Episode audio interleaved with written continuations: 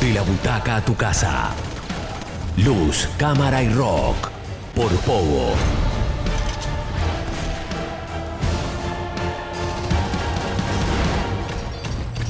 ...97.3...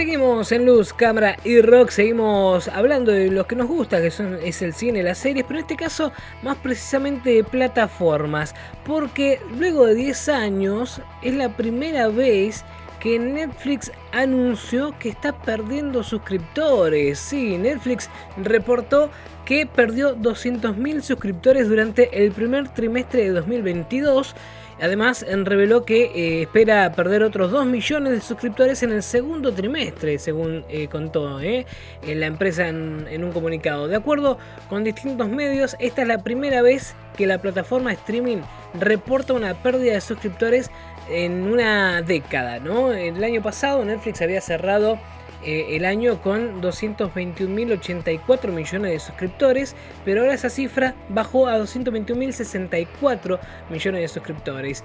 Eh, tras el anuncio, eh, las acciones de Netflix cayeron obviamente más de un 22%, pero esto está comenzando a alarmar a la, a la empresa, ¿no?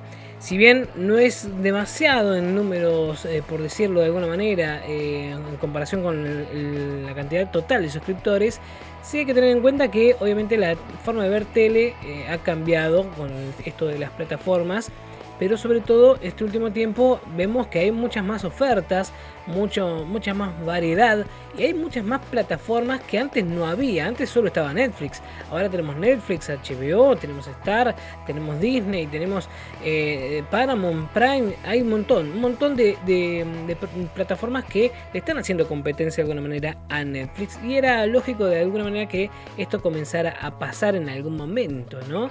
Teniendo en cuenta también que eh, Netflix tiene un par de cosas en contra. Por ejemplo, que con esta idea de querer dar todos los meses algo nuevo, a veces te enchufa cada cosa que vos decís, ¿y esto? ¿Por qué hicieron esto? ¿Por qué me venden esto? ¿no? Pero bueno, hay veces que le pifian, otras veces que sale bien, hay éxitos que, salen bien y otras veces que no.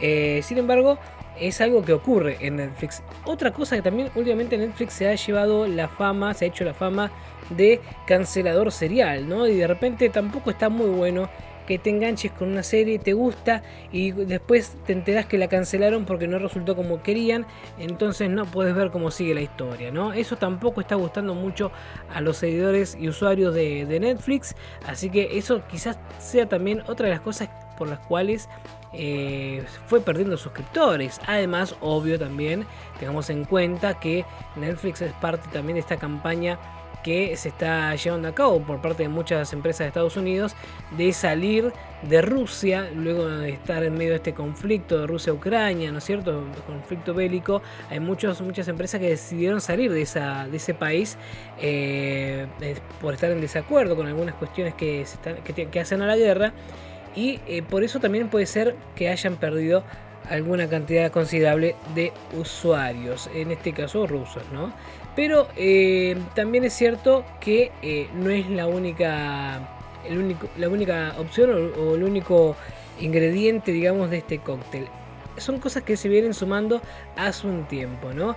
Hace, al respecto de esto, mejor dicho, el, mm, Netflix, la plataforma, hizo un comunicado, emitió un comunicado en el que dicen el crecimiento de nuestros ingresos se ha ralentizado considerablemente como muestra nuestros resultados y previsiones. El streaming está ganando terreno a la televisión lineal como preveíamos y los títulos de Netflix son muy populares en todo el mundo. Sin embargo, nuestra penetración relativamente alta en los hogares combinada con la competencia está creando vientos en contra del crecimiento de los ingresos, explicaba la plataforma en su reporte trimestral. Netflix agregó que la pandemia de COVID-19 oscureció el panorama del streaming hasta hace poco, pero dejó en claro que nuestra capacidad para creer, crear entretenimiento sorprendente de todo el mundo, dicen, presentarlo de forma muy personalizada y ganar más audiencia que nuestros competidores son nuestras principales fortalezas y ventajas competitivas, decía este comunicado Netflix,